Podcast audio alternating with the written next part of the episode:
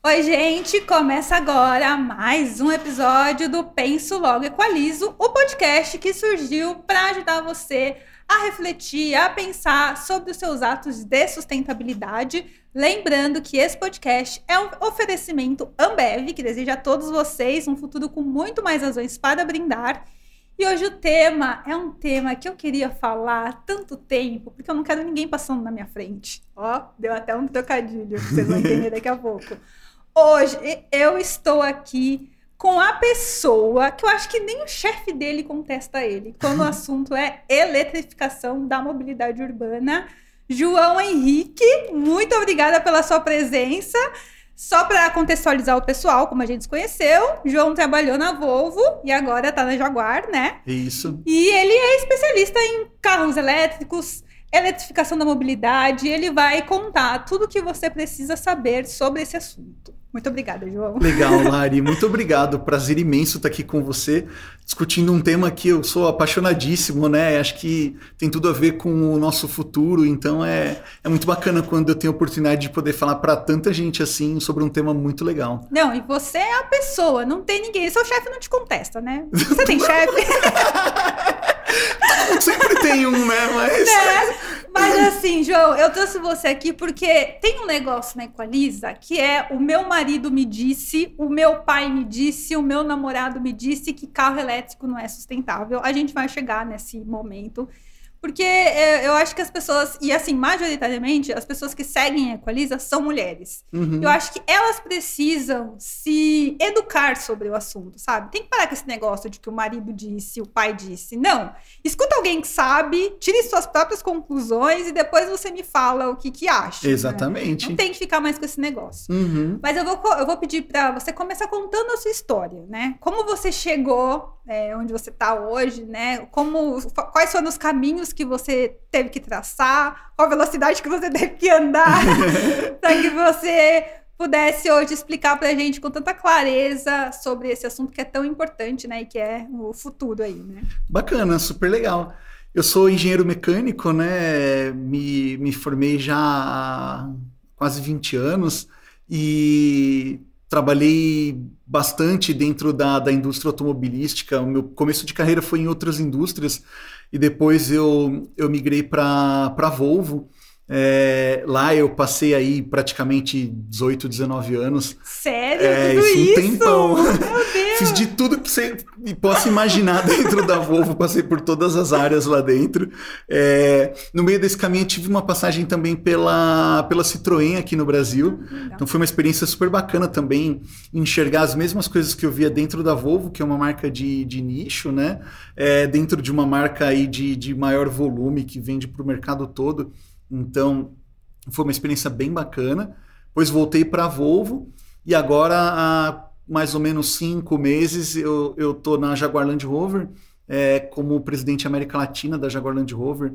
É, também acho isso sensacional porque uma das coisas que me atraiu foi que a marca globalmente já tinha anunciado planos extremos de eletrificação e eles precisavam exatamente de uma pessoa para comandar a operação na América Latina que, que tivesse já experiência com o tema, tivesse uma, uma visão do quanto isso é importante e representa o futuro, para poder trazer essa cultura para dentro da empresa e ajudar todo mundo a entender e, e desmistificar isso que a gente vai falar daqui a pouco. É, dentro de várias montadoras também tem muita gente que ainda tem visão meio é, distorcida ou visão muitas vezes equivocada sobre esse tema. Então é foi super importante isso para a Jaguar Land Rover para o momento que a gente está vivendo lá, né? Aí abracei esse desafio, estou super feliz e é, sempre que eu tenho oportunidade de falar sobre o tema eletrificação e mobilidade sustentável, eu amo isso porque tem tudo a ver com o nosso futuro e é, é, importante as pessoas terem a chance de escutar a gente e refletir. Não que você é falou, ah, escutei alguém falar e fica por isso mesmo. Não.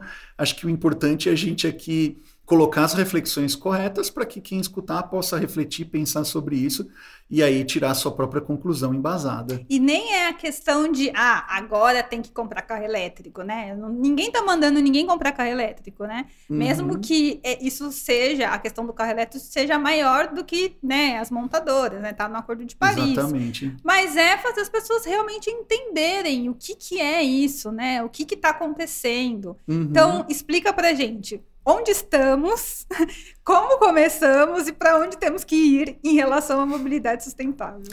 Essa jornada da mobilidade sustentável é, é extremamente relevante, né? Você acabou de falar do Acordo de Paris, é, que é o, são todas as medidas que a gente precisa tomar para limitar o aquecimento global em um grau e meio. É, para que isso seja possível, quando a gente fala de transporte, é, todos os países que são grandes polos produtores precisam eliminar motores a combustão até 2035 e todos os países que são menores produtores ou que só consomem automóveis precisam eliminar a combustão até 2040. Quando a gente fala de transporte de cargas e de, de passageiros em grande escala, tipo um navio, por exemplo, isso precisa ser descarbonizado até 2050. Nossa. Se a gente não conseguir fazer essa jornada completa, a gente não consegue atingir um grau e meio de, do Acordo de Paris. Hoje, é, mobilidade, transporte chega a ser representante de 25% das emissões de carbono de muitos países, né? Então é, é um problema bastante sério. Então, olhando para tudo isso, as montadoras começaram a pensar que caminho a gente tem para descarbonizar. Mesmo antes do Acordo de Paris, algumas sociedades que dão mais atenção para isso, tipo a Europa, já começaram a colocar cada vez mais restrições de emissões nos seus carros lá atrás. E isso foi aí no, no final dos anos 2000, começo de 2010, por aí. Essas regulamentações começaram a apertar tanto que as montadoras começaram a entender que sem algum nível de eletrificação nos carros, ficava impossível desenvolver um motor que emitisse tão pouco. É, as emissões aí não são só para aquecimento global, né? Então a gente não está falando só de carbono, mas a gente está falando de outro problema sério, que são as emissões de outros componentes que causam doenças respiratórias. Então, os é, compostos orgânicos voláteis, os óxidos nitrosos, tudo isso, é, elas causam doenças respiratórias na população. Dados da OMS, mais de 7 milhões de pessoas morrem no mundo por ano por causa de má qualidade do ar. Nossa. Doenças respiratórias ou cardiopulmonares causadas por isso. Então, regulamentação apertou na Europa, a gente começou a ter que desenvolver motores que cumprissem com isso. O limite da engenharia chegou na combustão, não dava para continuar restringindo mais emissão. Aí começou a entrar a eletrificação. E aí a gente cria uma, uma jornada de alguns produtos que são eletrificados, níveis de eletrificação, que aí a gente pode explorar melhor aqui também para todo mundo entender o que é um carro elétrico híbrido mas o, o, conjunto desses produtos foi evoluindo na história até a gente chegar no carro 100% elétrico, que muita gente entende que é o futuro, porque, como eu disse, 2040 no máximo vai tudo tem que estar descarbonizado, você não pode mais ter emissão no, no, no veículo quando ele está circulando. Então é isso que acontece. Agora eu fiquei com uma dúvida. Você falou que as montadoras elas foram indo, indo, indo até chegou na combustão, né, no, no motor da combustão e aí pensou, é, falou, não, temos que ir para o elétrico. Isso. Quais são, é, você que é um engenheiro mecânico, quais são os fatores, sei lá, os componentes, a uhum. parte do carro que, que emitiam ou emitem é, os gases e, polu e as os poluentes? Como que funciona? Você pode explicar mais ou menos? É, hoje um motor a combustão, o que, que ele faz? Você coloca combustível, né, gasolina ou diesel dentro do motor, coloca ar também, oxigênio. Uhum. Quando você tem é, um combustível junto com oxigênio e você coloca uma fonte de calor ali, detona uma faísca, isso gera uma combustão, uma explosão. Essa explosão empurra o pistão para baixo. Então isso acontece dentro de uma câmara do motor, como uma seringa. Uhum. É, quando acontece essa explosão aqui dentro, empurra a seringa para baixo, o êmbolo da seringa, empurra o pistão do motor. Essa energia que empurrou o pistão para baixo é a que passa pelo câmbio e chega na roda para se transformar em movimento. Então, qual que é a grande coisa do motor a combustão? Ele energia ela nunca se cria, ela nunca se perde, ela sempre se transforma em alguma outra coisa. Uhum. Então ali você está pegando a energia química que tem dentro do combustível e transformando em energia cinética nas rodas, né? Isso através de uma detonação de uma explosão. Qual que é o grande problema do motor a, a combustão? A gente pode ver no carro todos os sistemas que tem para esfriar o motor. Tem radiador, tem tudo uhum. quanto é uhum. coisa. Por quê? Porque essa, gera, essa reação gera muito calor. Você está tendo uma explosão, está tendo fogo dentro do, da câmara de combustão do motor. Isso leva ao fato de que de toda a energia química que o combustível tenha, se aproveita aí 33, 34% dela virando energia nas rodas do carro. O restante dissipa como calor, atrito nas peças do motor e tudo isso. É, se você olha para um motor elétrico que não tem combustão, 97% da energia elétrica que entrou no motor, ela se transforma em energia na roda para o movimento do carro. Então é algo Legal. extremamente mais eficiente. Mas essa queima do combustível é a que gera os poluentes, né? Então, primeiro produto básico dessa combustão, o gás carbônico, né, o CO2. É, esse CO2 ele é emitido pelo escapamento, é o gás que gera o efeito estufa, gera o aquecimento global. Além disso, você tem ali dentro, essa queima não é perfeita, não tem como você regular ali exatamente o que lá na química, lá na escola a gente chamava de estequiometria. Então, não dá para você regular ali com perfeição da perfeição cada miligrama de oxigênio com cada miligrama de gasolina, por exemplo.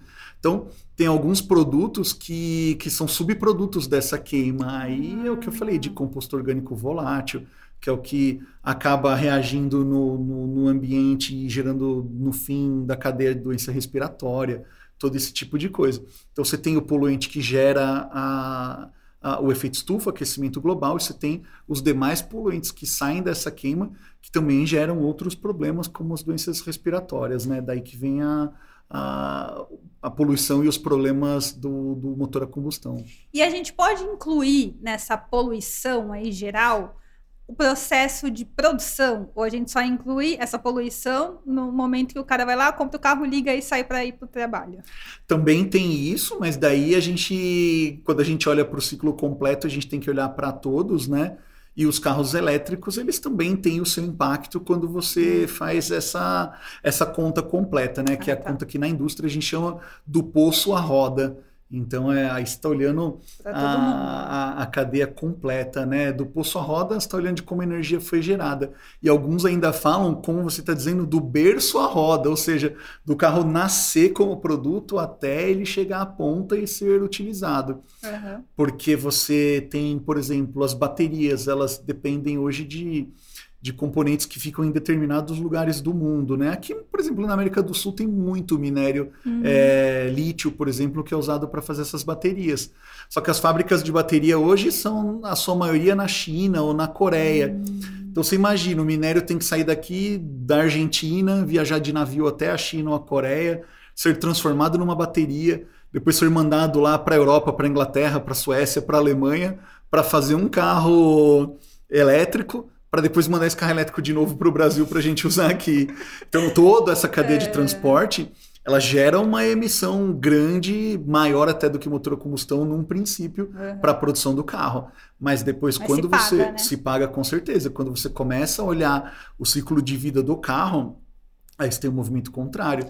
Você tem o, o, motor elétrico praticamente não emitindo, num país como o Brasil, que 90% da energia é renovável sem emissão e você tem o motor a combustão queimando combustível e emitindo. Então, esse excesso de emissão na construção do carro vai se fechando até que lá na frente, e aqui no Brasil é, isso é bem pouco, sei lá, com 50, 60 mil quilômetros rodados, você já, a emissão total já ficou menor no elétrico do que no, no combustão. Muito bom. E você falou uma coisa bem interessante dessa questão das emissões, né? De produzir aqui, levar para lá, mas as empresas que estão realmente interessadas, elas estão compensando esse, esse carbono, né, uhum. que, que é gerado, né, porque já já não é básico isso, né? Não dá para dizer que você é sustentável, produzir um produto sustentável, ficar emitindo um monte de coisa e não compensar depois, né? Exatamente. Tem dois caminhos. O primeiro caminho uh, imediato, quando você não tem o que fazer sobre isso, é a compensação, né? Só que o que todas essas empresas estão fazendo é, criando planos que são auditados, né, baseados na ciência, é, para que a gente consiga até 2040, é o que a maioria fala, se tornar climaticamente neutro. Então é é saber onde eu vou produzir a bateria, onde eu vou extrair o minério, como é que eu vou encurtar esses caminhos para ir diminuindo cada vez mais. Tem um plano a... tático, né? Tem um plano tático para isso. Como é que eu diminuo cada vez mais a, essa emissão para eu conseguir ser mais equilibrado na, na minha emissão de carbono. Muito legal. E aí, dito tudo isso, vamos à pergunta que não quer calar. Existe alguma coisa que prove que carro elétrico não é sustentável? Porque, como eu falei no começo, o que eu mais recebo, meu marido disse que a bateria do carro, no final das contas, não vai transformar o carro em sustentável. Que meu marido disse que leu não sei aonde, que o carro sustentável não sei o que, não sei o que lá. E várias outras bizarrices que ninguém consegue provar, me provar nada na maioria das vezes as pessoas leem só a manchete, não leem o texto completo. Então, assim, você consegue desmistificar isso, por favor? não, com certeza. É, isso daí é um mito muitas vezes baseado em situações extremamente específicas, né? Então, eu já falei aqui, para produzir o carro elétrico hoje, você realmente emite mais carbono do que para produzir um carro a combustão. Beleza, tive essa emissão. Dali para frente é, a emissão que vai ter do motor a combustão, ela provavelmente sempre vai ser maior do que a emissão do veículo elétrico, porque tudo está baseado em como essa energia elétrica foi gerada. Então, quando alguém fala, ah, porque a, a energia que você coloca lá, ela emitiu carbono para caramba. Você está pegando, sei lá, um país da Europa que funciona a energia quase que 100% com queima de carvão e fazendo isso acontecer que não é a realidade da maioria dos países. Se você pega, sei lá, você o exemplo da França, a matriz energética da França é super é, derivada de energia nuclear. É, ele não tem missão nenhuma para fazer aquilo. Ou você vai para a Suécia, Suécia, Finlândia, Noruega, tem um índice de hidroelétrica altíssimo, como o Brasil. A gente pega o Brasil, para não ficar falando só de país de fora. É, hoje já mais de 90% da energia aqui é renovável. A gente tem um enorme potencial hídrico né, para as hidrelétricas. A solar tem crescido demais no Brasil. A gente atingiu esse ano pela primeira vez quantidade de geração solar no Brasil maior do que a usina de Itaipu. Então nossa, é a nossa energia é extremamente é, limpa, eólica, crescendo para caramba. Então quando você olha um país tipo o Brasil, a emissão do carbono é praticamente quase que zerada para você fazer a nossa matriz energética. Então, esse carro elétrico ligado na tomada, ele vai estar tá consumindo cada vez menos. Se a gente compara mesmo com o etanol puro aqui no Brasil, porque etanol também é, é interessante nesse ponto, porque tudo bem, você teve a queima, só que para a cana crescer, ela sequestra carbono da atmosfera. Então, esse também é um argumento aqui no Brasil que o etanol sempre vai ser um combustível super limpo.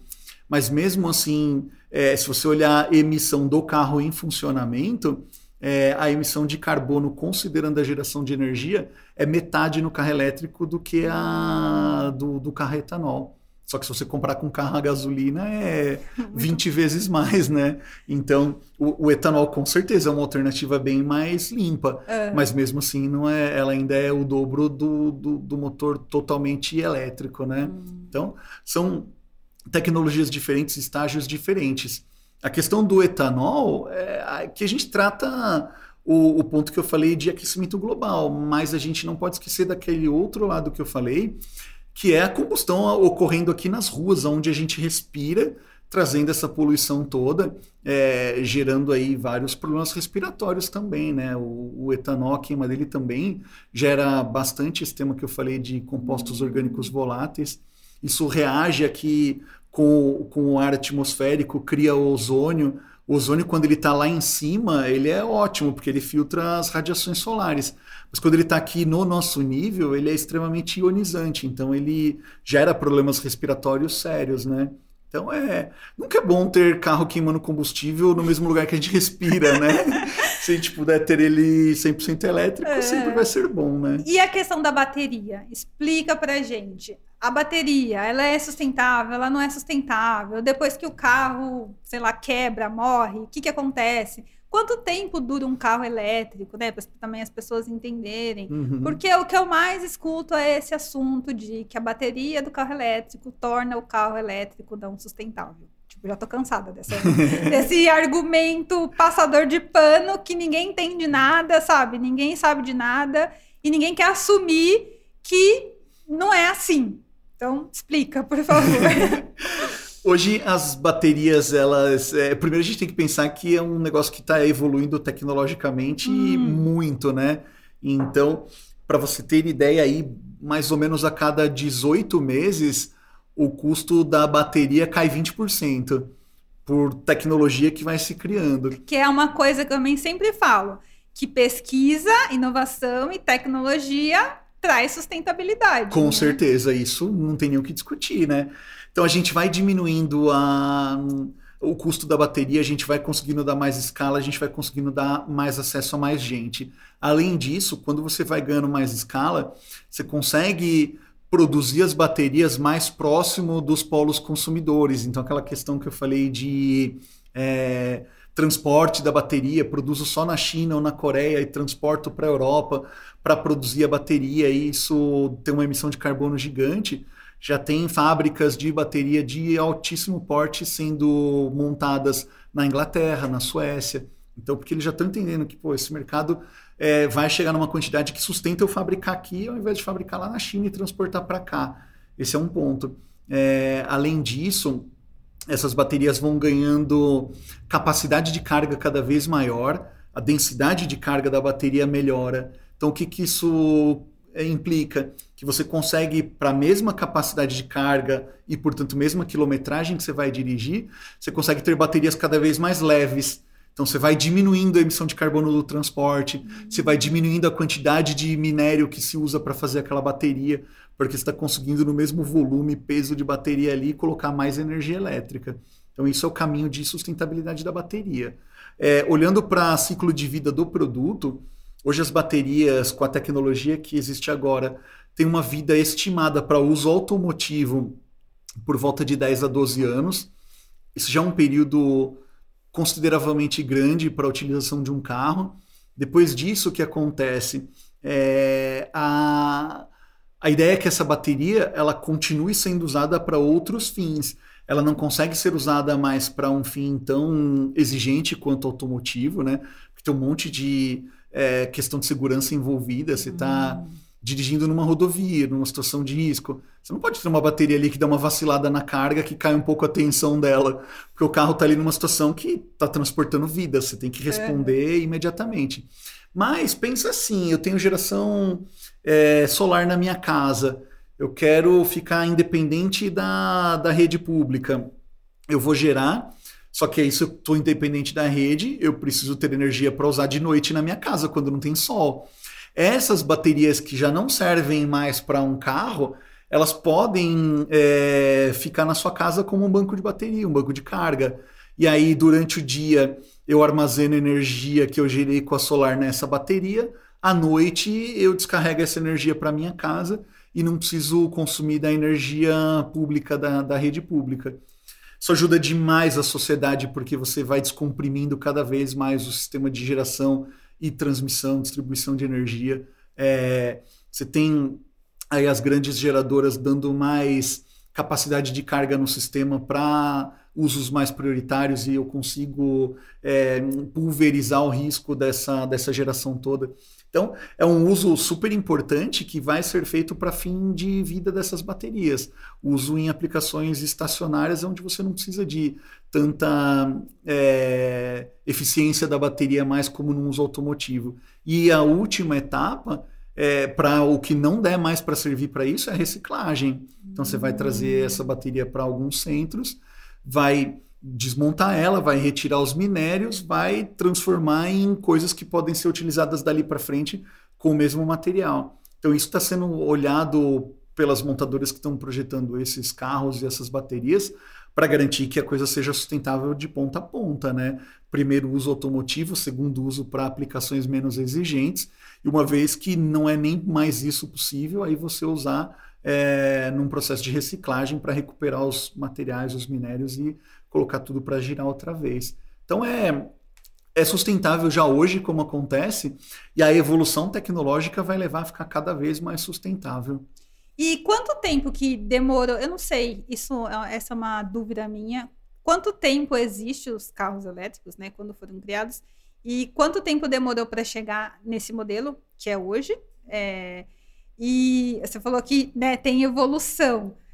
Quais são as possíveis evoluções. Não dá pra gente prever o futuro, mas quais são as possíveis evoluções para tudo isso? Essa, essa, é uma pergunta legal e bem curiosa, porque os carros elétricos, na verdade, eles começaram até antes do, do carro a combustão. Sério? Os primeiros carros, os, as tentativas foram com motor elétrico. Legal. Só que aí é, esbarrou bastante na, na, na, distribuição de energia, que você imagina. Ah no começo lá, final do, do século XIX, começo do século XX, a gente não tinha uma infraestrutura de carga tão distribuída por, por aí, né? As casas não tinham energia elétrica direito ainda, né?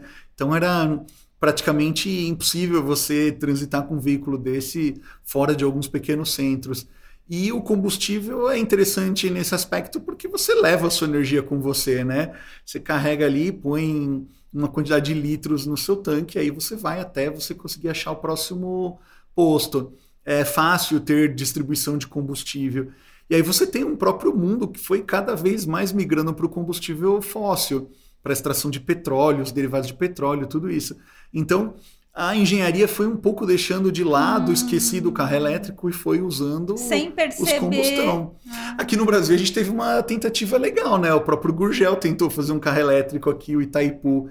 E você vê que era um produto à frente do seu tempo, né? Acho que como muita coisa que aconteceu com a Gurgel, infelizmente é, o Amaral Gurgel era um cara super visionário, começou a tentar fazer coisas que só teriam um mercado dali a 40 anos e por isso foi difícil para ele, né? No, no, tempo que ele vivia, ele não conseguiu quebrar esse ciclo naquela hora, não quebrou essa bolha. Mas a gente olha os conceitos e vê como eles são interessantes, né? Então, é, quando a gente olha o, o começo da, da, da eletrificação de fato, Dá para a gente dizer aí que a partir dos anos 90, hum. é, as marcas começaram a tentar olhar para isso de novo e falar: ah, e se eu tivesse um carro elétrico? E se eu tivesse uma moto elétrica? É, esse tipo de coisa. Todo mundo na época pensava: pô, a bateria ela é muito pesada, então não dá para fazer com a tecnologia da época. Vou ter uma bateria imensa para andar 50 km com o carro. Mas foram tentando desenvolver. É, a grande aceleração foi quando eu te falei que os países, principalmente europeus, começaram a colocar níveis permitidos de emissão futura tão baixos para os produtos que as, a, a, engenharia entendeu que era impossível chegar naqueles níveis com motor só combustão. Então, no primeiro momento, falaram: a gente precisa pelo menos dar uma forcinha elétrica nesse motor para poder ajudar. Ah. E daí nasceram os primeiros produtos comerciais, né? Então, acho que é legal a gente contar quais produtos existem, né? claro. né? Os níveis de eletrificação. O primeiro de todos, mais básico, é o que se chama aqui no Brasil híbrido leve, né? Mundialmente é conhecido como mild hybrid. Então, esse híbrido leve, ele tem ali uma bateria de 48 volts, uma bateria bem pequena. Essa bateria, ela ajuda um motor elétrico a tirar o carro da inércia inicial. Então, você ajuda o carro naqueles momentos onde você tem picos de consumo, é, porque você precisa tirar o carro da inércia, tem uma, um motor elétrico que ajuda o carro nesse momento. Então, é, ajuda a reduzir um pouquinho o nível de consumo de combustível, ajuda a ser mais eficiente na queima, então esses carros também têm menos emissões e, e ajuda como um todo. Então, esse é o primeiro nível de tecnologia de eletrificação. Depois disso, a gente vai para o totalmente híbrido, né? que lá fora se chama de full hybrid. O full hybrid ele tem dois formatos. Você pode ter o full hybrid, que ele é isolado, então ele é só o carro ali, ele não tem uma forma de colocar na tomada. E essa, aí ele já tem uma bateria bem maior.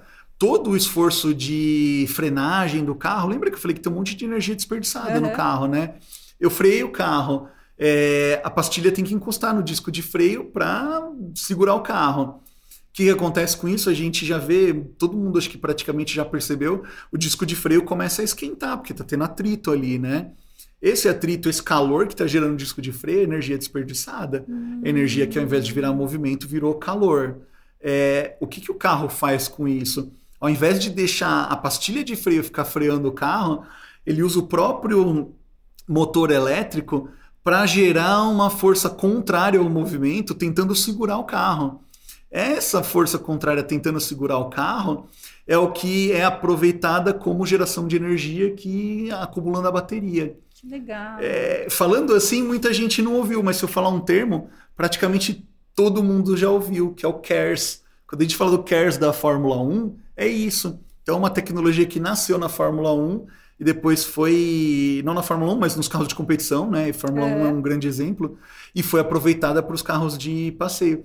CARES é Sistema de Recuperação de Energia Cinética em inglês. Então, essa é, é o que significa CARES. E os carros full hybrid, eles usam essa tecnologia do CARES para pegar esses desperdícios de energia e acumulando energia na bateria. Aí, esse é um full hybrid. Outro tipo de full hybrid é o híbrido plug-in, é o híbrido que você consegue colocar na tomada. Esse já é mais eficiente, por quê? Porque ele não depende só da recuperação de energia ali das frenagens ou de outras coisas que acontecem no carro. Você também consegue colocar na energia da tomada. Pega um país como o Brasil, que é totalmente sustentável na geração de eletricidade, você está tendo uma energia praticamente limpa sendo carregada ali no carro, né? E é, isso não só energia pública, mas energia da sua casa, né? Tem um dado do, da Bravei, que é a Associação dos Proprietários de Veículos Elétricos no Brasil. A última vez que eu vi o número com eles, 90% dos sócios da Bravei que dirigem carro elétrico têm geração fotovoltaica em casa também. Que legal. Então já são pessoas assim que são totalmente ligadas na sustentabilidade. E falam, pô, eu quero ter um carro sustentável, mas eu também quero cuidar da energia que chega nesse carro. Então eu vou ter minha própria energia sustentável para o carro. É, e assim, então, você tem aí o, o, full hybrid. E o último nível é o, é o veículo 100% elétrico, né? Hum. E o veículo 100% elétrico, ele pode quebrar em dois também. Você tem o 100% elétrico com energia elétrica da tomada e o 100%. É, esse é o que a maioria das montadoras estão tomando o caminho de desenvolvimento e é o que eu pessoalmente acredito que vai ser o elétrico do futuro dominante. Só que você tem também algumas montadoras explorando algumas alternativas de célula de combustível, então célula de hidrogênio, que ao invés de eu colocar o carro na tomada, eu coloco hidrogênio no carro, abasteço ele com hidrogênio, ou abasteço ele com etanol, que é um combustível, mas ele não vai passar por combustão no carro, ele vai passar por um processo químico para quebrar a molécula do etanol e liberar hidrogênio dentro do carro também. E aí esse hidrogênio passa por uma outra reação química, gerando energia elétrica para o carro. O que, que sai do escapamento desse carro? Vapor de água. Então é, é totalmente inofensivo, né? E esses são os totalmente elétricos, então, que, que é o caminho que, que a gente precisa ir para o futuro para descarbonizar o transporte como um todo e, e atingir os níveis do Acordo de Paris.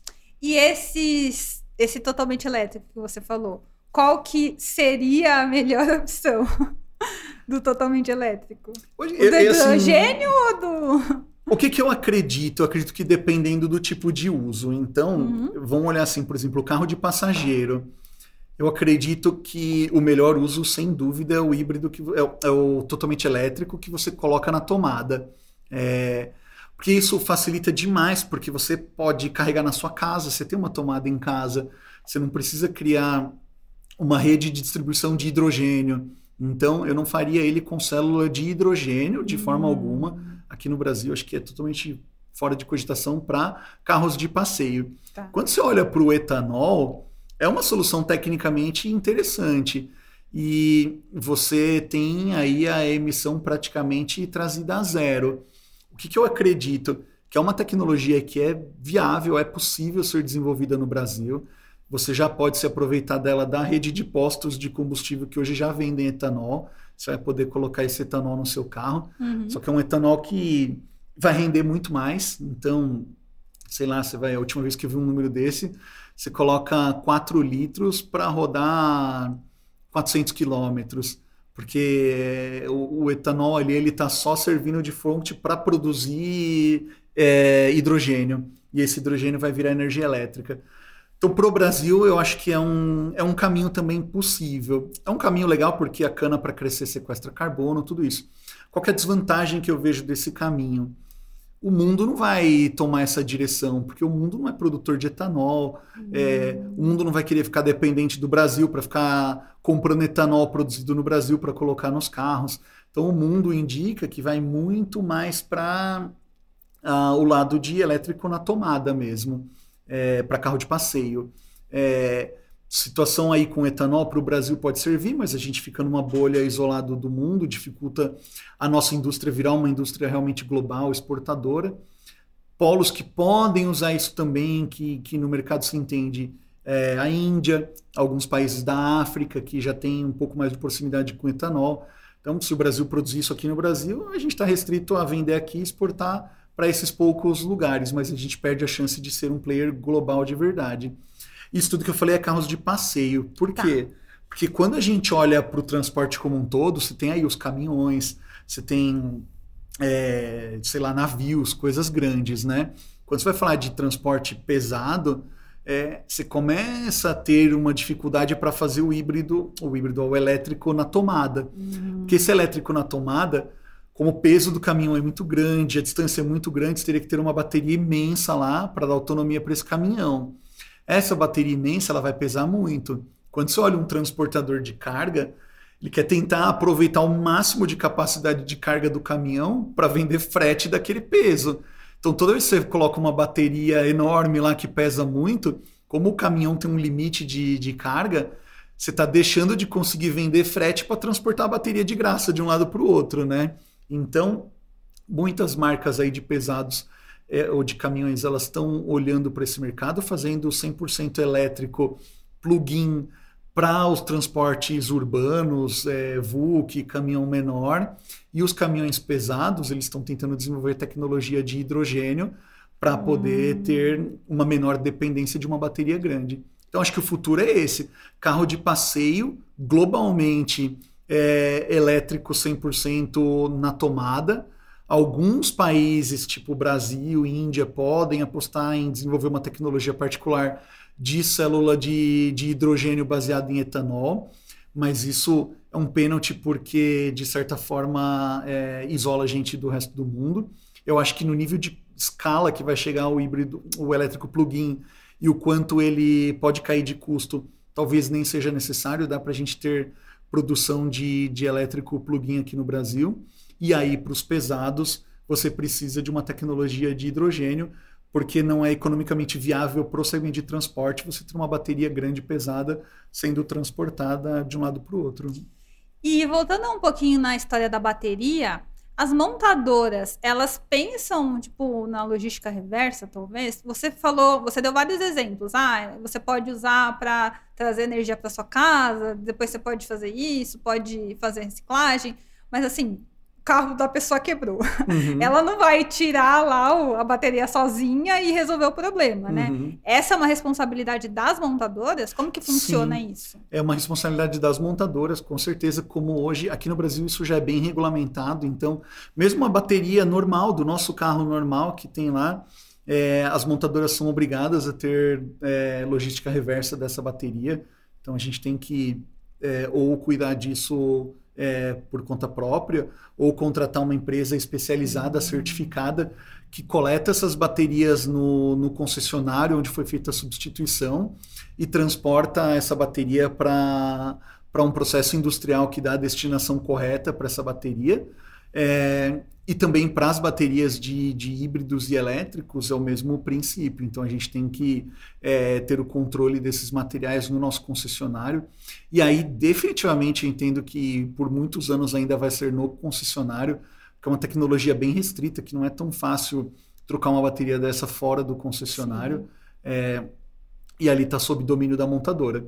E aí as montadoras têm que dar a destinação correta para esse, esse material na própria montadora que eu trabalho, né, a gente tem diversos estudos aqui mesmo no Brasil, a gente tem fábrica no Brasil e a gente tem diversos estudos lá dentro para entender quais usos a gente vai dar para essa bateria como segunda via, como segunda vida e como que a gente entra com essa bateria num, num ciclo de reciclagem depois, se a gente entender que nem para a segunda vida o uso já não é mais viável, né? Então a gente tem estudos aí rolando nesse momento para isso. Muito legal. Outra dúvida que eu tenho: se o futuro vai ser elétrico, o que, que vai acontecer com os carros antigos a combustão? Essa é uma pergunta interessante também. É, eles devem. Quando a gente fala de, de descarbonizar o transporte, a gente está falando de cessar a venda de veículos novos. Então, e alguns países já estão colocando data para isso. O primeiro aqui da América do Sul que colocou foi o Chile.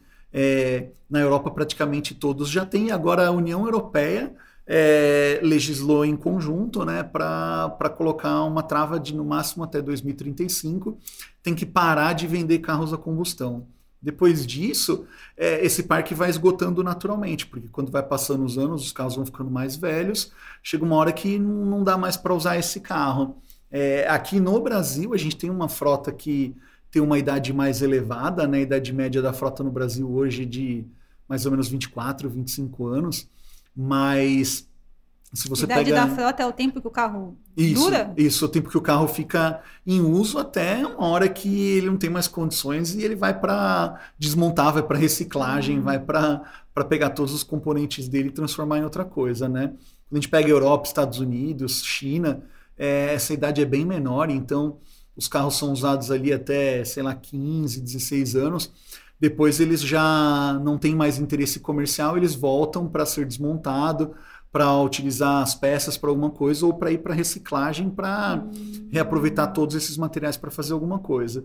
Então, quando chegar lá 2035, 2040, a data que os países colocarem para encerrar essa venda, a gente estima que vai ter, sei lá, pegar o exemplo do Brasil. Se parar em 2040, esses carros vão saindo de uso gradualmente até que em 2060, 2065 é, não exista mais carro a combustão rodando, fora algum super clássico que, que seja outra coisa, né? E aí a gente nem sabe como é que o futuro vai, vai ser com esses carros, né? Pode ser que é, esse carro não vai ter nem mais onde abastecer direito, porque é, os postos vão começar a se converter, né? Se tem cada vez menos carro a gasolina e cada é. vez mais carro elétrico, eu vou ter que começar a transformar o posto para vender energia elétrica e não vender mais gasolina.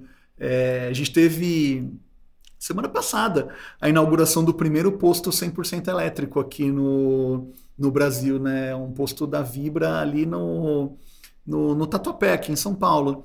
Então, é, isso mostra já essas companhias olhando para o futuro. Se você olhar na Europa, a, empresa que tem mais rede de eletropostos é a Shell. Nossa, então, que da hora. É, é muito legal isso, porque essas empresas. Eles se ligaram, né? Eles se ligaram, eles têm que passar por uma reflexão e pensar: pô, qual que é o meu core business, né? Eu nasci para fazer o quê? Se você pensar, eu nasci para vender gasolina, eu tô perdido lá na frente, porque não vai existir mercado de vender gasolina. Agora, se você vem pensar, eu nasci para vender energia para mobilidade, hoje eu vendo energia química do combustível porque é o que o cliente quer comprar hoje. Amanhã o cliente vai precisar de energia para mobilidade ainda, só que de energia elétrica. Então, se eu souber me transformar e começar a vender o que o cliente quer comprar lá na frente, eu posso viver por muito mais tempo, né? Então, isso é um, uma coisa comum de várias indústrias é. aí nesses processos de disrupção tecnológica, né? Porque quem não olha para frente ou, e para a sustentabilidade está fadado ao fracasso no futuro, né? Exatamente. É, isso é, é o que a gente costuma chamar do espírito do tempo, né? O Zeitgeist. Se a gente é, não souber interpretar que hoje a sociedade quer alternativas mais sustentáveis e eu não transportar isso para o meu negócio eu estou fadado a morrer lá na frente, porque eu não soube ler o, o momento cultural da sociedade, não soube entender para onde a sociedade quer caminhar, né? Quanto mais eu fico me prendendo a conceitos do passado e tentando esticar uma indústria que está em decadência, ao invés de me transformar para entrar numa indústria que está nascendo, é mais eu ponho em risco o meu negócio, né?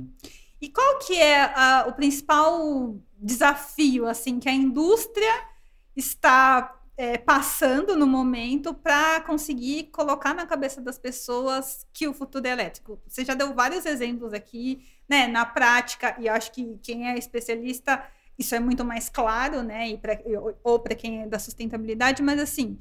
É, tem muito mais gente usando carro a combustão do que uhum. elétrico ainda, né? Hoje, duas grandes barreiras, né? A barreira do custo do produto hum. e a barreira de como é que eu vou carregar meu carro. Então, é o que as pessoas mais pensam. O custo é derivado de escala de produção.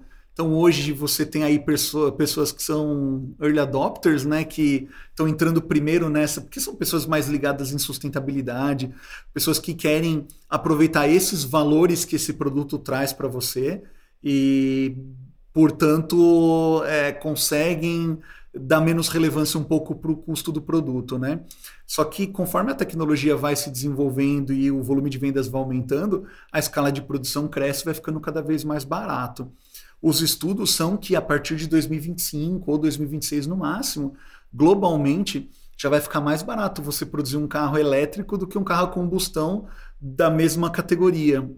Então esse problema de custo daqui a pouco já está resolvido é, globalmente, né? Aqui no Brasil vai ser interessante ver porque tem várias marcas chegando agora no Brasil para produzir carro elétrico aqui. Hum. Então é eu torço muito para que essas marcas tenham um super sucesso no nosso mercado, porque cada vez mais o consumidor vendo que, pô, é viável ter um carro elétrico, não é tão caro quanto eu imaginava. É, então, quanto mais essas empresas conseguirem produzir aqui no Brasil e vender, melhor para todo mundo que gosta de mobilidade elétrica, né? É, esse é o primeiro ponto que é difícil. O segundo ponto é o de carregamento.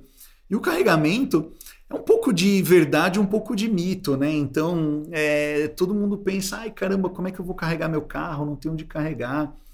Só que quando a gente olha para o uso prático dessas pessoas, é, 95% delas hoje carregam em casa ou no local de trabalho, dos que têm o carro hoje. Por quê? Porque pensa assim, um carro desse roda hoje em média 400 quilômetros com uma carga completa de bateria.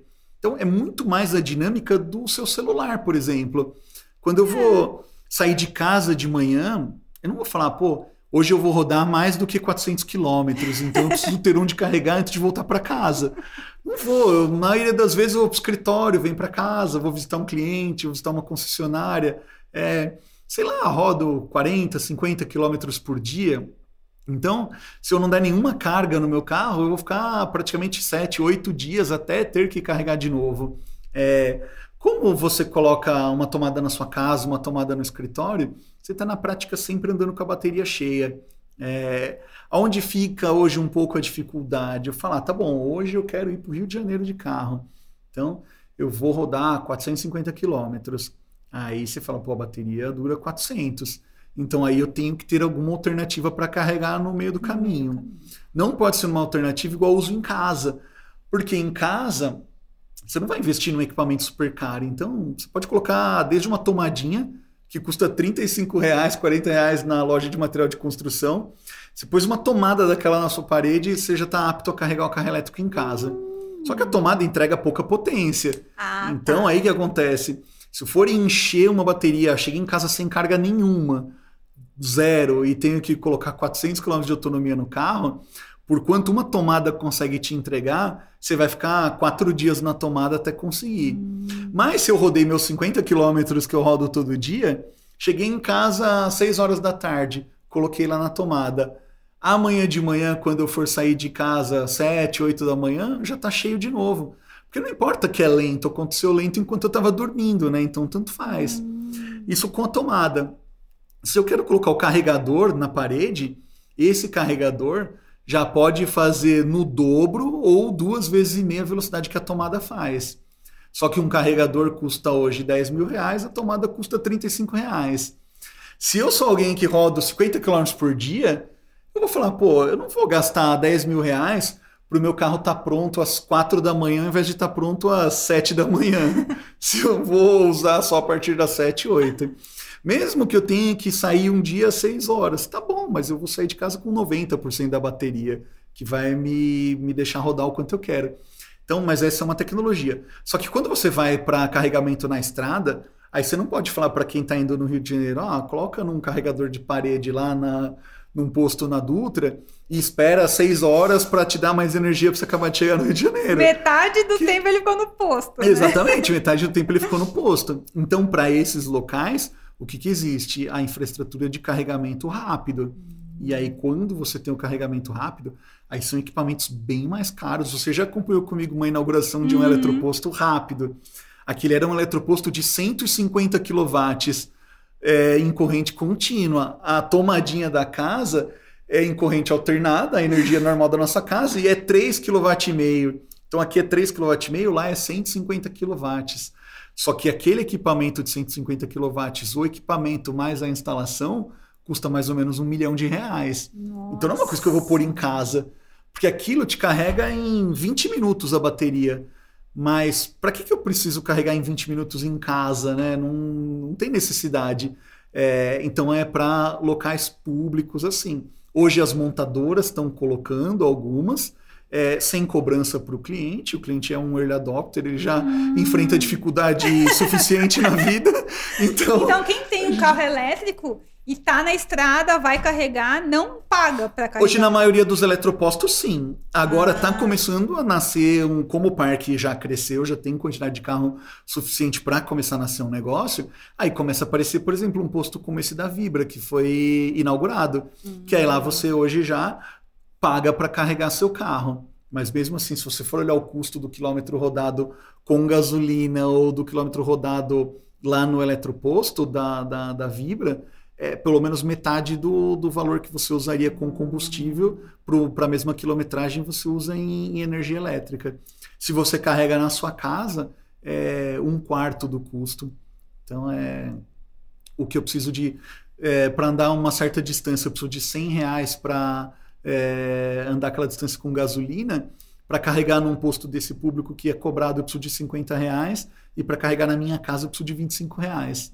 E se eu tenho painel solar em casa, eu preciso de bem menos do que isso, né? Então é. Mas a infraestrutura pública é boa porque ela, ela te ajuda nessas situações onde você tem que ter um carregamento rápido de grande é, carga para completar uma viagem grande. Ou então mesmo dentro da cidade, ah, eu tenho dificuldade de colocar tomada no meu prédio aí tendo esses pontos públicos de apoio uhum. já, já ajuda bastante. E já existem muitos pontos públicos hoje ou tá, tá menos do que a indústria gostaria? Hoje a grande carga que existe pública é para carro híbrido, então são é aquele carregador de parede que eu te falei que que tem shopping. Tem né? shopping, tem tudo isso. Então, esse daí a gente já deve ter no Brasil, sei lá, pelo menos uns 2.500, 3.000 espalhados por aí.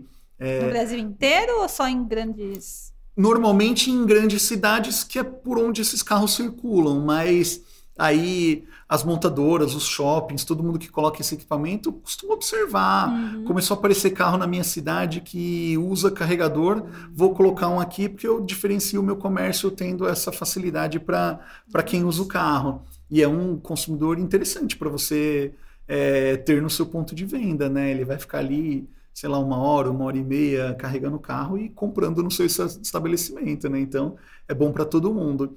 É, então, esses carregadores são assim. Quando a gente fala de carregador rápido, é algo que está nascendo no Brasil ainda.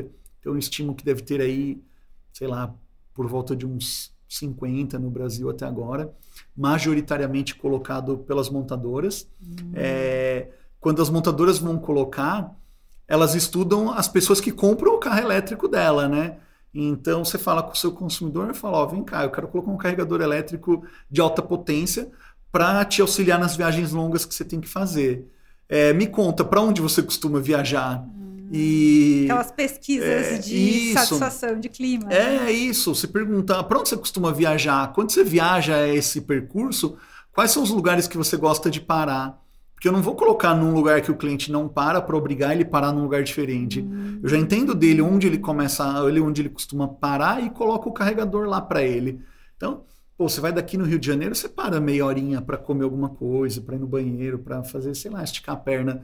E essa meia horinha, se eu entendo que ah, é aqui que você gosta de parar essa meia horinha, você já faz isso, você já para essa meia hora. Então é aqui que eu vou colocar o carregador para você poder carregar seu carro. Uhum. É quando a gente tinha feito esse estudo é, com, com clientes da, da marca que eu trabalhava, a gente identificou que, sei lá, é, com 15 carregadores espalhados, conectando São Paulo com as principais capitais aí próximas, Rio de Janeiro, Belo Horizonte, Curitiba, é, no caminho para Campo Grande, é, oeste de São Paulo, é, litoral de São Paulo, norte principalmente, sul um pedaço. Se eu colocasse 15 carregadores cobrindo essas distâncias, eu já cobria 70% do que os clientes falaram que tinham de necessidade, os clientes Nossa. que estavam comprando esses carros. E aí é uma constante retroalimentação, né? Quanto mais eu vendo, mais eu pergunto, mais eu descubro onde pôr. Vai chegar uma hora que vai ficar inviável para a montadora ficar colocando mais, né? Mas o que, que a montadora fez? Ela deu início no processo. Porque daí já vem, por exemplo, uma rede de postos de combustível, como a Vibra, e fala, pô, peraí, tá tendo carro elétrico pra caramba, agora já existe um mercado de vender energia elétrica para esses carros.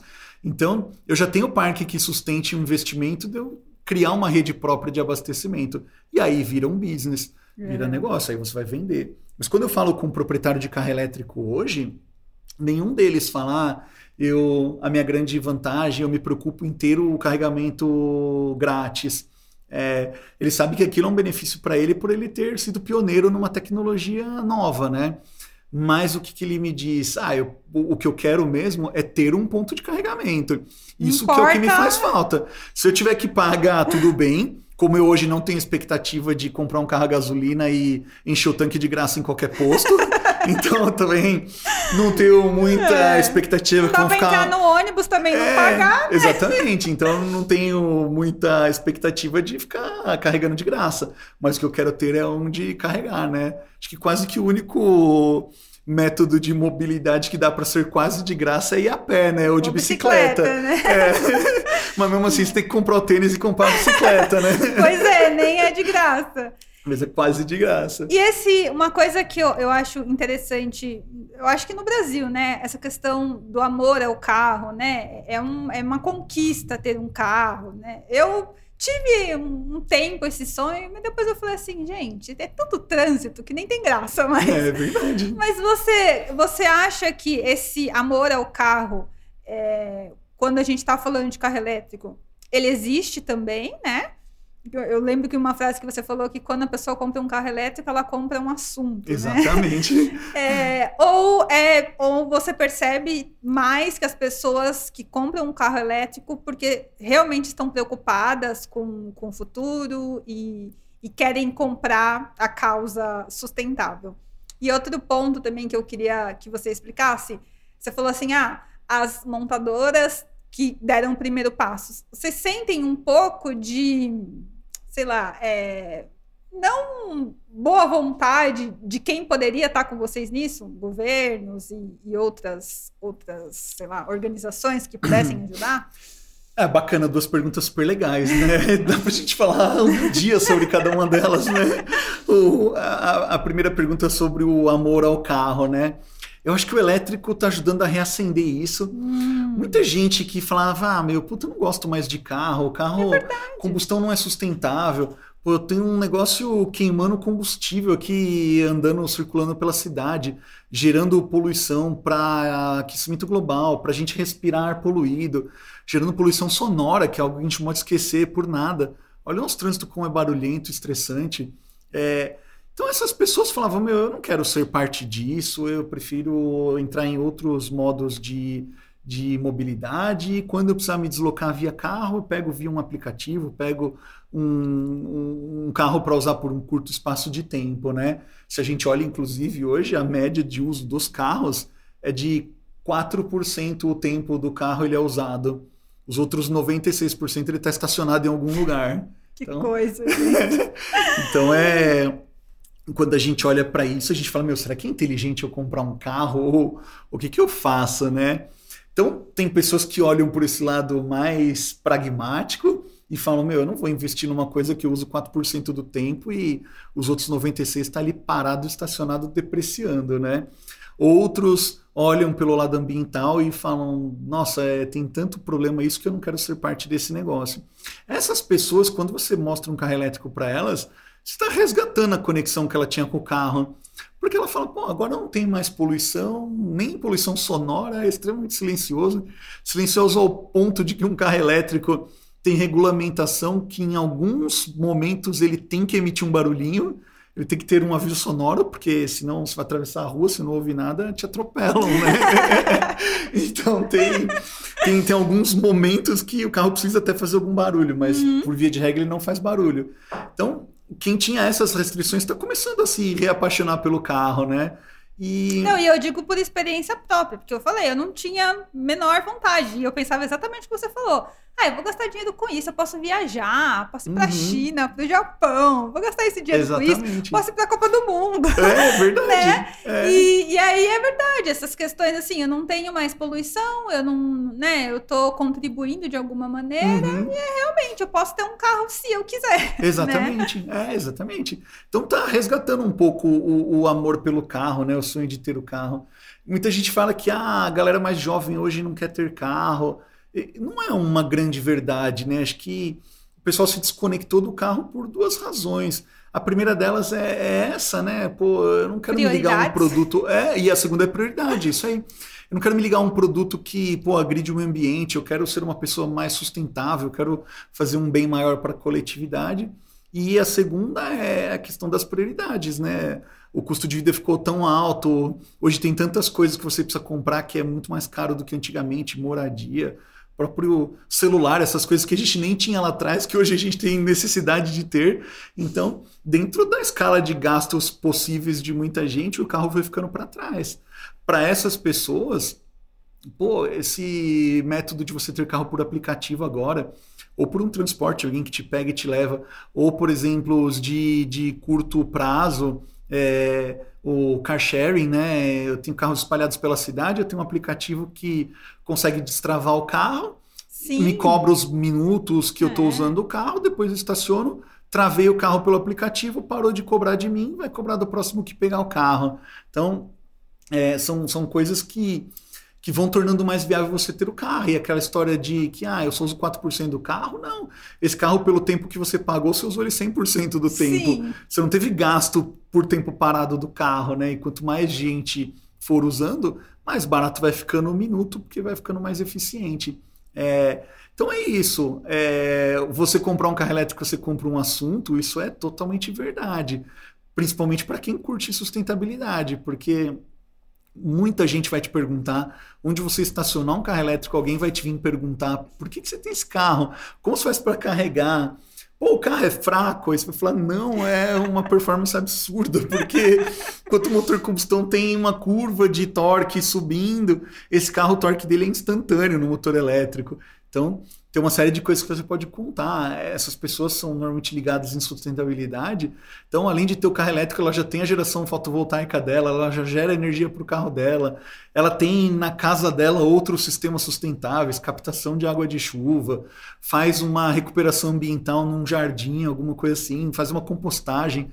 Então, é uma galera que curte isso de ponta a ponta e, e que curte ser perguntado sobre o carro elétrico, né? Mais um assunto que você tem para falar.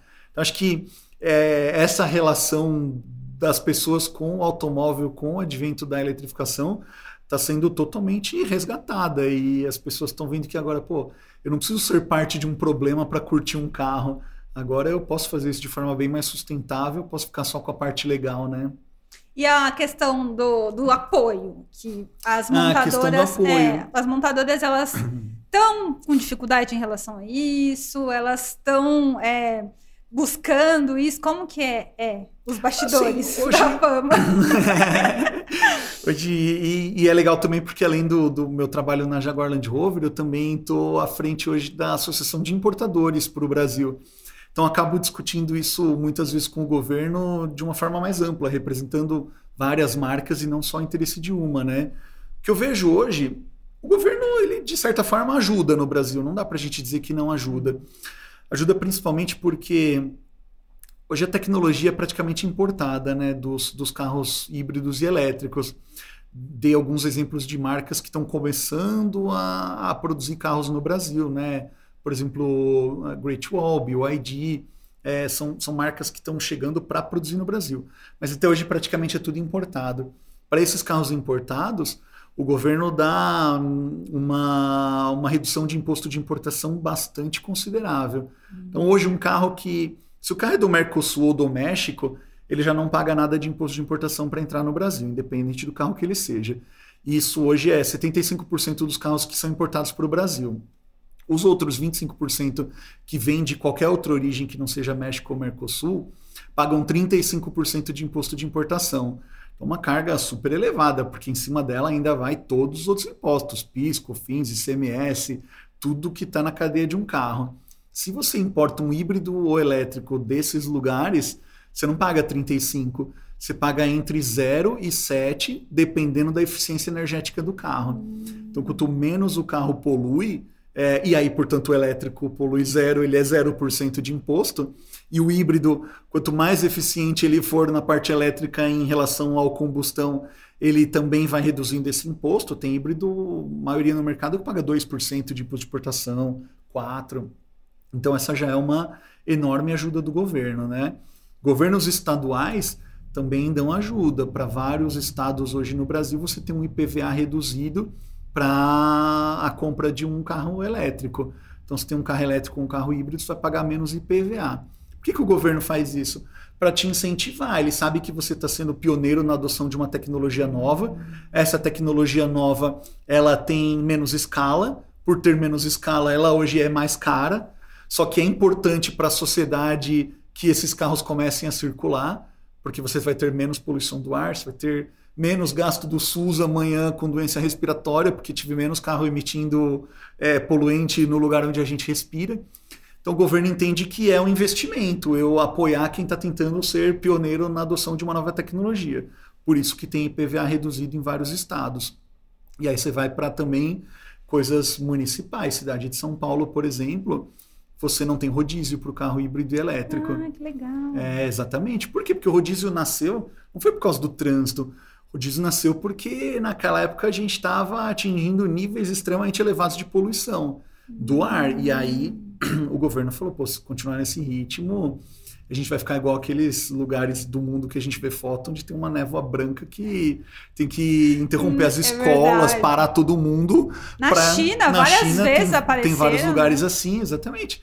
Que aí tem que falar, meu, vai ter que todo mundo ficar uma semana em casa para nenhum carro circular, para a poluição baixar, para a gente começar de novo, né? Aí ninguém então, trabalha para a, exatamente. Né, a produtividade do país. É, aí é uma loucura, né? A gente já viu o que acontece com tudo isso. Então, o, o, o que a cidade fez? Pô, eu tenho que restringir a circulação para restringir poluição.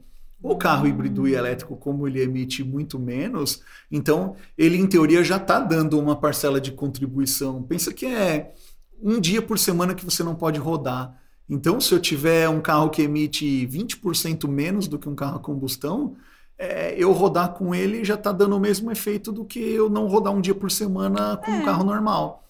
Então, por isso que o híbrido elétrico fica fora do rodízio, que é uma vantagem extrema também aqui em São Paulo para quem quem tem um carro desse, né? Você não precisa se, se preocupar com nada. Pensa que você não precisa lembrar que dia da semana é, né? Porque. Porque tem muita gente também que depende do carro, né? A gente não pode esquecer dessas pessoas. Tem Exatamente. gente que realmente tem que trabalhar com o carro, Exatamente. porque vai para muito longe, uhum. etc. Né? É isso aí. Ou você tem uma rotina que. Pô, trabalho visitando cliente, eu tenho que ir para três, quatro lugares diferentes no mesmo dia. Se eu for fazer isso hoje com a malha pública, infelizmente ela não é tão eficiente. E eu não vou conseguir fazer metade do que eu faço com um carro. No fim, é, é, meu salário se eu sobrevivo disso, né? Então, tem que ter um balanço. Então, é, a cidade também é muito legal apoiando. As cidades podem apoiar muito também, sabe como? Com regulamentação. Então, já é, São Paulo já colocou isso, Brasília já tem, é, várias cidades no Brasil já estão implementando regras de construção civil. Então, ah, você vai subir um prédio novo, a partir de agora você tem que colocar a vaga eletrificada na sua garagem. Se você não tiver vaga eletrificada, eu não aprovo o seu empreendimento. Então, com isso, o governo está tá ajudando, porque hoje carregamento é uma barreira para o cliente. A partir do momento que eu falo para a construtora, você tem que colocar um ponto eletrificado na garagem para cada proprietário, você está já removendo essa barreira do cliente, porque daí agora é só ele chegar em casa e pôr na tomada que já está lá instalada na garagem. É verdade. Então, essas são formas que o governo pode ajudar e já tem ajudado. Como é que o governo pode dar um passo além? Hoje falta um pouco de previsibilidade na indústria. E isso que gera toda essa discussão que você falou, que as pessoas acabam trazendo esses mitos e falando, ah, o carro elétrico nunca vai vingar, ou aqui não vai ser, ou aqui vai ser de um jeito A, de um jeito B, de um jeito C.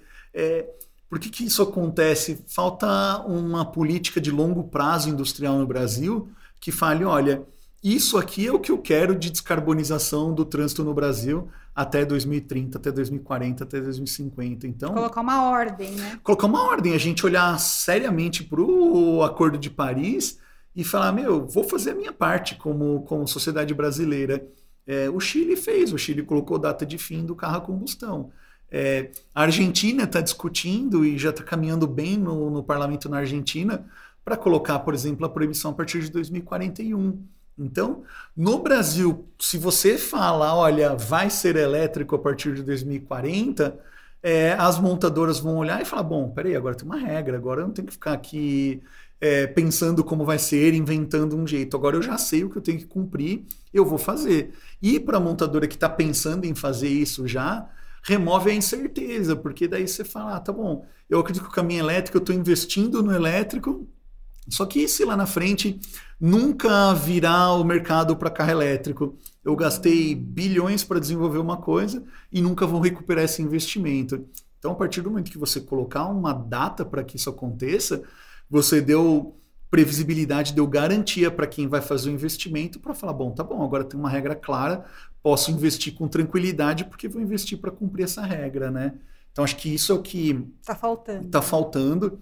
Eu acho que Agora que a gente vem para novo governo, reinicia todas as discussões, tudo de novo, eu acho que é uma excelente oportunidade para o novo governo olhar para isso, olhar para o que quer mesmo da questão ambiental e, e, decidir que trânsito a gente quer ter no futuro, né? E quais as implicações que isso vai ter no, no nosso compromisso com o Acordo de Paris e no ar que a gente vai respirar dentro das, das nossas cidades, né? Acho que isso aqui o governo precisa olhar a partir de agora e, e, e dar resolver segurança, fazer resolver fazer alguma coisa e dar segurança para a indústria investir num caminho que está claramente definido.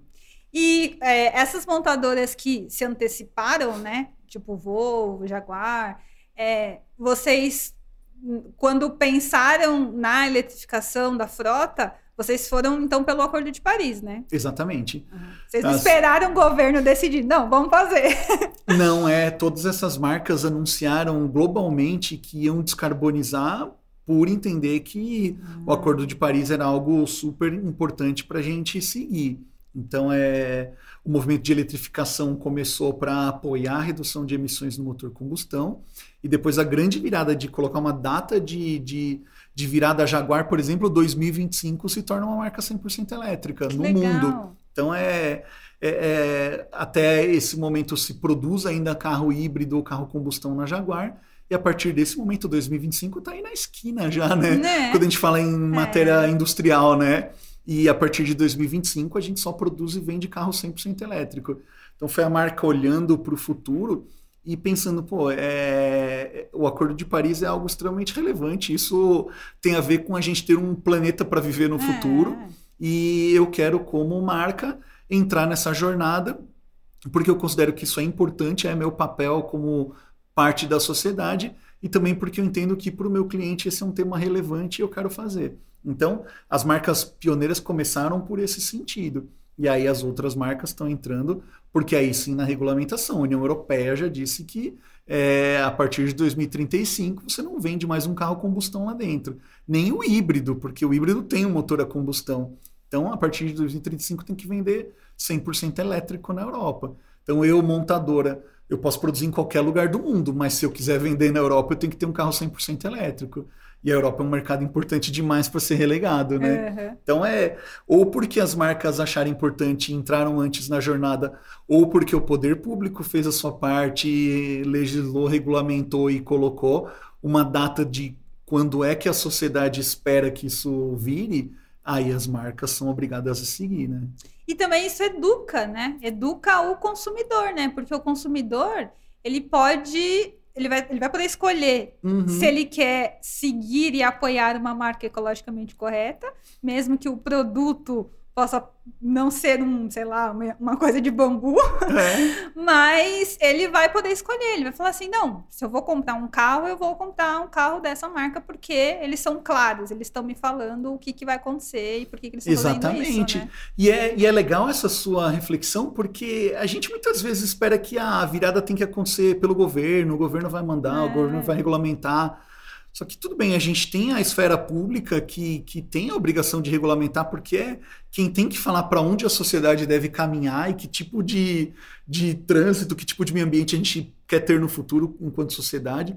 Você tem a esfera privada, que, que são as empresas e que vão olhar para esses movimentos e vão falar, pô, eu estou entendendo o espírito do tempo, o zeitgeist, é. eu estou percebendo que a galera quer comprar coisa sustentável. Então eu vou fazer isso porque isso é um mercado interessante. Ou então posso ser mais reativo e falar, bom, agora o governo legislou, me obrigou, então é, eu tenho que é, fazer. Então a esfera privada funciona assim. Mas eu acho que a mais legal de todas é a terceira, que é a esfera individual. Sim. Que assim, que exemplo eu posso dar para o meu filho, para o meu vizinho, é, o, no lugar que eu trabalho, os meus hábitos sustentáveis, o carro que eu dirijo? Como é que eu posso contaminar mais gente para que o tema sustentabilidade cresça cada vez mais? É isso que vai influenciar a empresa, né, da segunda Sim. esfera privada que vai entender que, pô, tem muita gente falando disso, é melhor eu fazer, porque se eu continuar fazendo só as outras coisas, amanhã eu não vou ter para quem vender. Ou então você também, esfera individual, vai conseguir influenciar a primeira esfera que é a governamental, porque no fim o governo também ele, ele é baseado em sentir o que a sociedade quer e replicar isso, né? Eu sempre digo que os, os, governantes eles não foram extraídos de Marte e colocados lá em Brasília, né?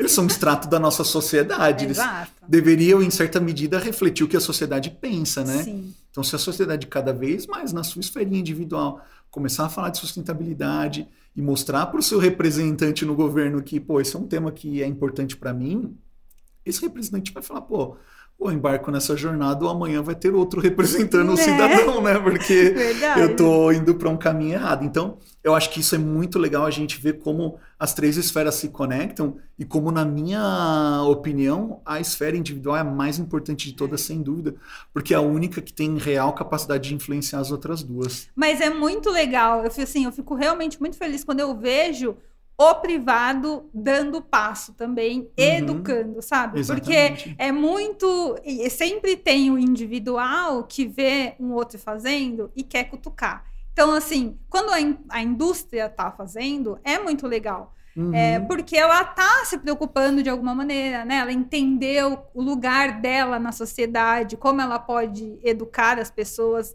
Isso é muito relevante, porque isso vai influenciar outras empresas. Então, tá bom, aquela ali tá fazendo, melhor eu fazer também. É, né? com certeza. A Ambev, por exemplo, tem acabou de comprar a frota de caminhões elétricos. Uhum, então eles foram lá, pagaram para colocar o caminhão elétrico para rodar. Então assim, se outras empresas de bebida fizessem o mesmo, empresas de, sei lá, de tecnologia, qualquer empresa fizesse uhum. o mesmo, né? A gente, de certa maneira, ia influenciar mais pessoas positivamente. Exatamente. Né? Isso seria muito bom. Ah, para você ver o quanto isso era importante para a Ambev e para outras empresas que, que vão nessa linha, a Ambev participou junto com a montadora do desenvolvimento do caminhão elétrico. Que legal! Porque é, não existia um produto ainda no mercado. E ela falou: bom, já que eu quero comprar eu vou também ajudar a montadora a entender o que eu preciso no é, meu dia a dia, né? a gente o que vai ser mais eficiente na minha operação. A gente conversou com a gerente de sustentabilidade. Uhum. E aí ela chegou e contou essa história. Que elas que foram lá e,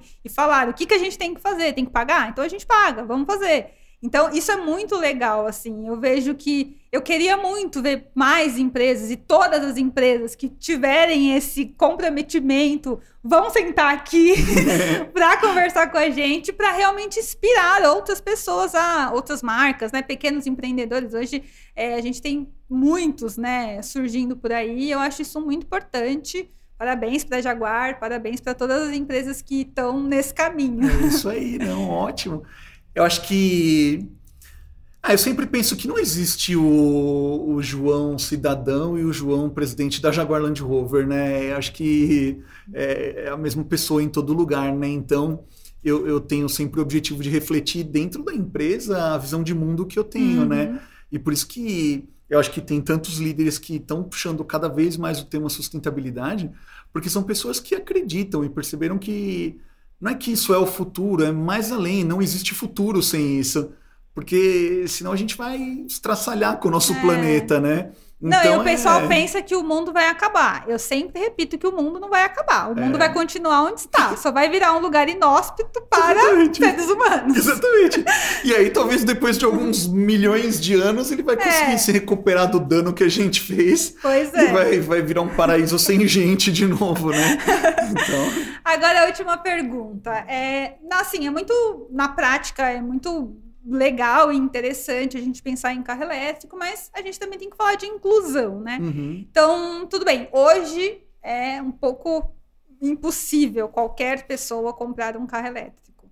É, mas você acha que existem, é, você falou aí de modelos de, de usar o carro, as uhum. montadoras, elas se preocupam hoje também com modelos de se utilizar o carro da marca dela sem necessariamente eu ter que comprar um carro elétrico. Tipo, eu vou ter que ir na Jaguar e falar, João, me vende um carro? Ou eu vou poder falar, João, eu posso alugar um carro hoje? A gente vai ter com certeza. É, a gente está trabalhando forte nisso na Jaguar e várias marcas estão trabalhando. A gente aí, em questão de poucos meses, vai conseguir ter um programa desse na própria Jaguar. Então, é quem quiser ser dono de um Jaguar por alguns minutos é, vai poder contratar isso muito facilmente via um aplicativo. É, vai ser bem tranquilo e isso vai acabar tornando o, o, acesso a esses produtos bem mais democratizado, né? É. E bem mais eficiente também, o que é legal, né? Então acho que as montadoras estão olhando para isso. Vai ter sempre mercado para quem quer comprar seu carro, vai ter mercado para quem falar eu quero alugar meu carro por um ano e depois, se eu gostar desse carro, eu alugo outro por mais um ano de novo. Se eu tiver vontade de um carro diferente, eu alugo um diferente para o próximo ano. É, vai ter o que é por minuto, que eu chego e vou lá no car sharing, destravo pelo aplicativo, pego o carro, uso uma hora, me cobra 60 minutos, devolvo o carro em algum outro posto. E vai ter também é, todos os outros métodos de, de mobilidade, né? Vai muito do que é o seu momento de vida, inclusive. Eu conversei com muito, muito cliente assim que pensava, ah, eu não quero ter carro, eu chamo Uber, eu vou no car sharing, eu faço tudo isso. Aí sabe o que aconteceu? De repente, é, essa cliente teve um filho. Aí ela me falou, pô, agora, agora nesse estágio de vida se eu tô em casa três da manhã, vejo que meu bebê começou a não ficar tão bom, eu não quero chamar o aplicativo, ficar esperando o três cancelar para o quarto aceitar, é, ir no posto lá onde tem o car sharing para pegar o carro. Eu quero em 10 segundos estar na garagem e, e levar meu filho para o hospital, né? Então, depende muito do momento de vida, depende de uma série de fatores enorme, né? É, do quanto você está disposto a, a, imobilizar de capital em cada momento, é, sua capital, capacidade de geração de, de renda ali imediata. Então, vai existir produto para qualquer tipo de consumidor, para o que a pessoa queira. As montadoras estão finalmente aprendendo, esse acho que é um conceito muito legal para deixar aqui como, como fim. A gente não é fabricante de veículo, a gente é fornecedor de mobilidade. Então, é, eu não posso ter uma lógica industrial de produção em massa empurrada, de falar eu produzo um milhão de carros e agora acho um milhão de pessoas para empurrar carro neles. Eu posso olhar e falar, meu, peraí, tem 50 milhões de pessoas que precisam se deslocar de um lado para outro. Talvez 800 mil dessas vão querer comprar um carro para ter o próprio carro e as outras 40, 50 milhões vão querer andar de um jeito diferente, mas vão querer andar de carro. Então, se eu olho que meu negócio não é produzir e vender carro, mas meu negócio é fornecer acesso à mobilidade, o meu mercado multiplica por um número gigantesco, né? Muito. né? É bom para a montadora, é bom para o cliente que tem mais formas de, de consumir, de acessar mobilidade, é bom para todo mundo, né? E também eu acho que tem uma questão do consumo consciente, assim, a gente vê as pessoas que gostam de ostentar, né? Tem, sei lá, os hollywoodianos que uhum. têm garagens com vários carros, que nem sei se usam todos, um de cada marca. Eu até entendo, né? A gente já falou da paixão do carro, né? Que as pessoas gostam de ter, mas será que é uma coisa realmente viável, né? Ter vários carros no futuro? Será que realmente eu não posso alugar um carro para ir numa festa e no outro dia eu quero alugar um outro carro para viajar, um carro maior para viajar, um uhum. carro menor para ir para uma festa. Isso não, eu acho que não que poderia, é, acho que desde antes ter esse conceito, né? Uhum. De vamos alugar um carro? Que eu acho que assim, Exatamente. no popular não é todo mundo que consegue pegar carro emprestado, né? Porque Uhum. o carro é o. Tem gente que ama mais o carro do que a própria família. Mas é, é muito mais viável, né? Ah, me empresta, eu vou usar, te devolvo. Ó, Ó, Exatamente. você tem que saber para quem É. você está emprestando. Mas essa- esse conceito de poder alugar, de poder pegar o, carro que eu quero, a hora que eu quero, o modelo que eu quero, eu acho que é muito, também tem muito de sustentabilidade e consumo consciente Sim. do que simplesmente comprar o carro, Aham. né? E, e o consumo consciente pode, no fim, ser legal em vários aspectos. Você Sim. imagina, eu já vi cliente me falando que, ah, eu não queria comprar um carro vermelho, eu amo carro vermelho, mas vou comprar um carro dessa cor, vai ser difícil vender, não sei o que lá. Agora, quando é no aluguel, meu, eu vou usar meu carro vermelho, porque não sou eu Hoje. mesmo que vou vender ele usado depois. Eu me conecto com ele enquanto eu vou usar, depois outro que gosta de carro vermelho vai usar na sequência, e aí vai, né? Então, é, isso traz muito mais eficiência, um consumo muito mais consciente e um, um uso mais eficiente dos recursos, né? Sim. Menos de- desperdício. É. Então é, é bem bacana e acho que é, as montadoras estão começando a oferecer esses programas porque perceberam que a sociedade quer isso, né?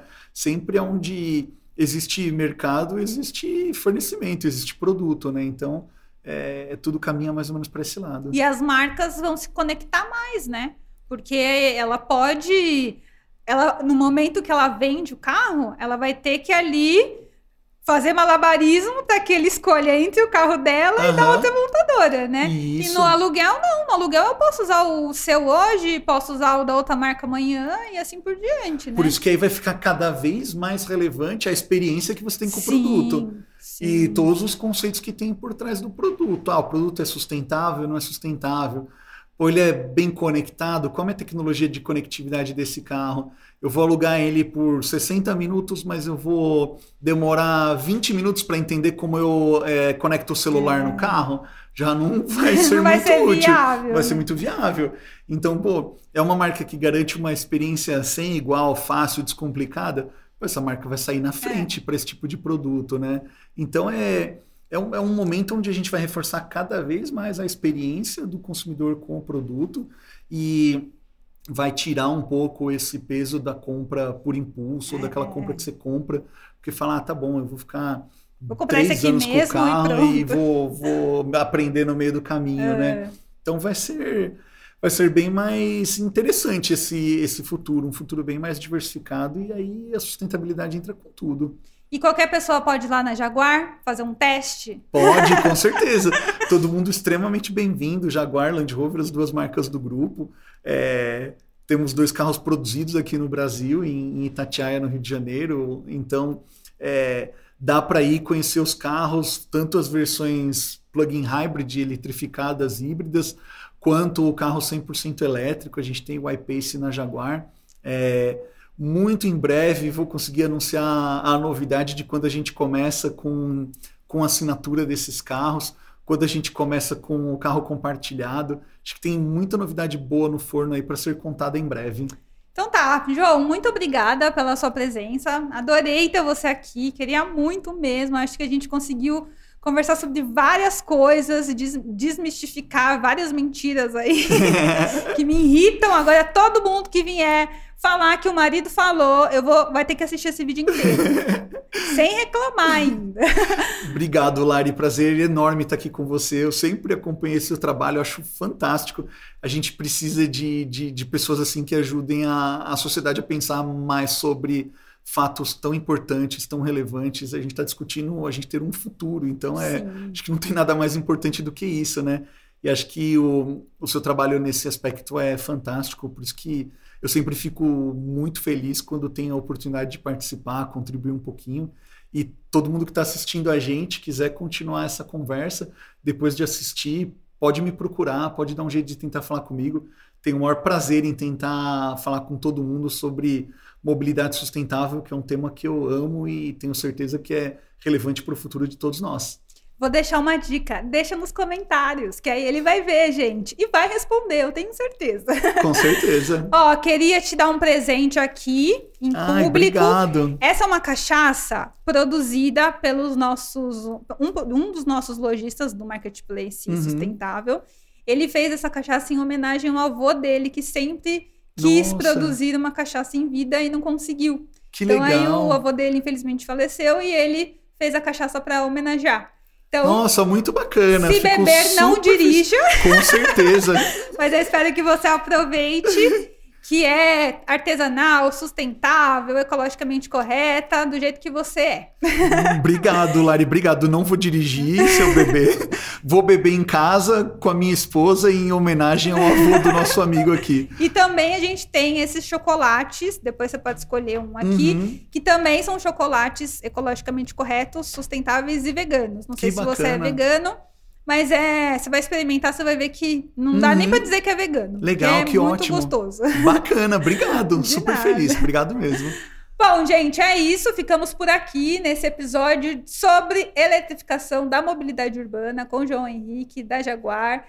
Muito obrigada novamente. Obrigado. Espero que vocês tenham gostado. Deixem seus comentários, comentem, curtam, compartilhem. Mande esse vídeo para o seu marido, para o seu namorado, para a sua amiga. Lembrando que a Equaliza, é- majoritariamente o público aqui é feminino, então, mulherada, vamos ter as nossas próprias opiniões, tá? Chega de ficar na aba do marido e do namorado. Lembrando que esse podcast é um oferecimento Ambev, que deseja a todos vocês um futuro com muito mais razões para brindar.